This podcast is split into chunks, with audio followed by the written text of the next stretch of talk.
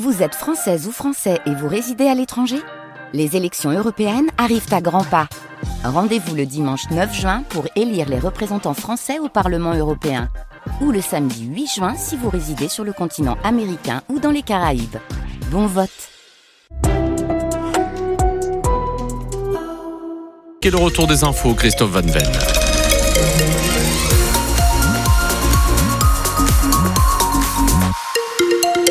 Du monde sur la 57 et ce dans les deux sens. Généralement le lundi c'est plus cool et on peut la tester dans tout le département varois. Dans l'ensemble ça roule. Ensuite sur Marseille nous avons toujours un petit ralentissement au départ d'Aubagne en direction de Marseille. De l'autre côté ça roule sur la 50 donc profitez-en.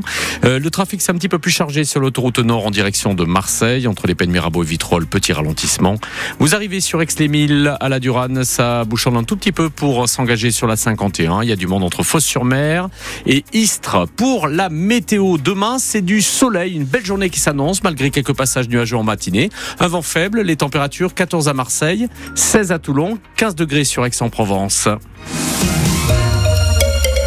Les infos avec Christophe Van Ven et vous avez peut-être à nouveau été pris justement dans les bouchons cet après-midi dans le centre-ville de Marseille.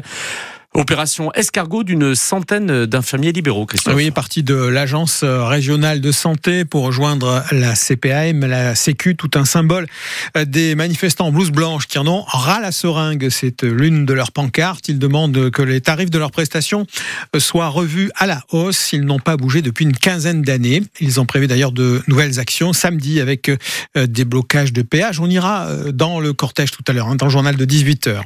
Plus d'un élève par classe est en moyenne victime de harcèlement scolaire. Résultat d'une grande enquête nationale réalisée en novembre dernier. Enquête dévoilée par la nouvelle ministre de l'Éducation nationale, Nicole Belloubet. Cette éducation nationale divisée sur la question des groupes de niveau en sixième et cinquième, réforme promise pour la rentrée prochaine par Gabriel Attal quand il était ministre de l'Éducation. Et nous verrons à 18h que les professeurs se mobilisent à Marseille. Ils redoutent un, tri social au collège au fond, les bons élèves entre eux. Terrible accident de la route dans le nord. Trois personnes âgées ont été tuées ce matin, fauchées au bord de la route alors qu'elles effectuaient une randonnée.